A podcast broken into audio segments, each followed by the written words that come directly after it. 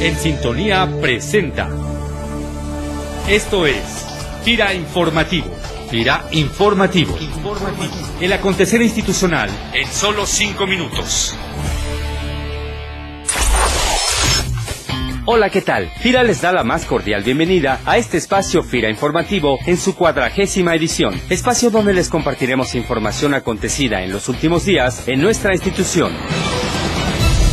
El pasado 19 de octubre, la segunda generación de técnicos en agricultura de conservación, compuesta por 49 profesionistas de todo el país, recibió su certificado al concluir un año de preparación en el curso impulsado por FIRA, el CIMIT, Zagarpa y otras instituciones como parte del proyecto Desarrollo Sustentable con el Productor. Asimismo, esta semana ya inició el nuevo curso de técnicos en agricultura de conservación con 36 participantes que se preparan durante un año en las instalaciones del CDT Villadiego, como lo señala el ingeniero Esteban Michel Ramírez, jefe de este centro en Valle de Santiago, Guanajuato.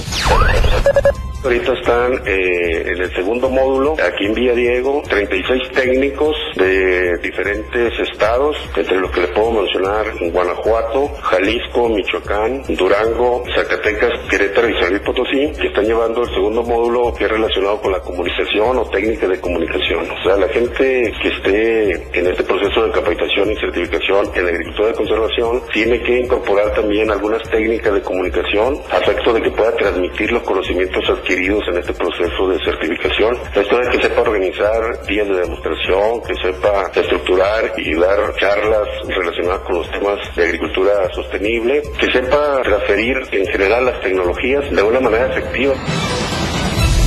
Con el objetivo de impulsar la producción de maíz en Tlaxcala, FIRA presentó el 12 de octubre los primeros resultados del programa de garantía tecnológica que de manera coordinada con el gobierno del estado, Seguros Proagro, ITAM y CIMIT, la institución implementó en tres municipios del estado y cuyos resultados destacan la derrama de recursos de la institución por más de un millón de pesos en crédito para los agricultores, 500 mil pesos en garantía FEGA y más de 180 mil pesos en asistencia técnica, los cuales se suman a los recursos otorgados por el gobierno del estado y a la inversión de los los más de 40 productores que participaron en este programa.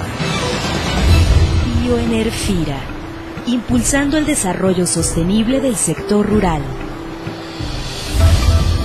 Con el apoyo de FIRA y el Programa de Naciones Unidas para el Desarrollo, la empresa porcícola Granjas Bacerán, ubicada en el estado de Sonora, ha logrado registrar el proyecto denominado Biodigestor El Mezquite en el mercado voluntario de bonos de carbono de California, convirtiéndose así en el primer proyecto impulsado por FIRA que ingresa a este programa. En este sentido, la titular de la agencia FIRA en Navojoa, Sonora, Gabriela Vargas Pérez, destacó lo siguiente. Este proyecto se basa en la venta de bonos de carbono. Esta empresa es una granja que pertenece al grupo Bacerán. Este grupo tiene en esta granja, en este sitio, 8.000 animales, los cuales producen diariamente un promedio de 12 toneladas de excretas, las cuales se colectan en un biodigestor para producir biogás, reduciendo con ello la emisión de metano, el cual es el segundo gas que contribuye al efecto invernadero. Mediante la inscripción de esta empresa a lo que es el mercado de California, se piensa emitir y vender bonos de carbono, los cuales tienen un valor cercano a los 10 dólares, obteniendo con ello ingresos adicionales a la actividad primaria. Ayúdanos a mejorar nuestro ambiente laboral. Participa del 29 de octubre al 9 de noviembre en la encuesta de clima laboral 2012 que The Great Place to Work Institute te hará llegar a través de tu correo electrónico. Tus respuestas serán analizadas por este mismo instituto y así apoyarás a identificar nuestras fortalezas y oportunidades de mejora.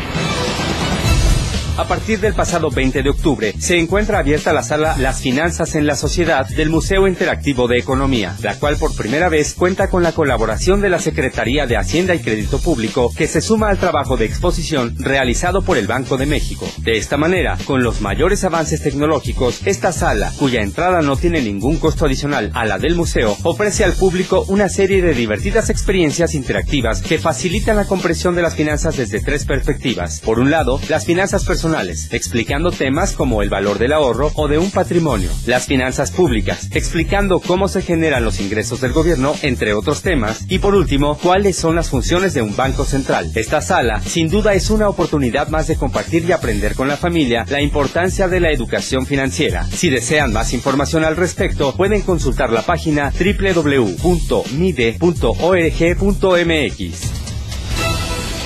Informe sectorial. Información especializada generada por FIRA para la toma de decisiones.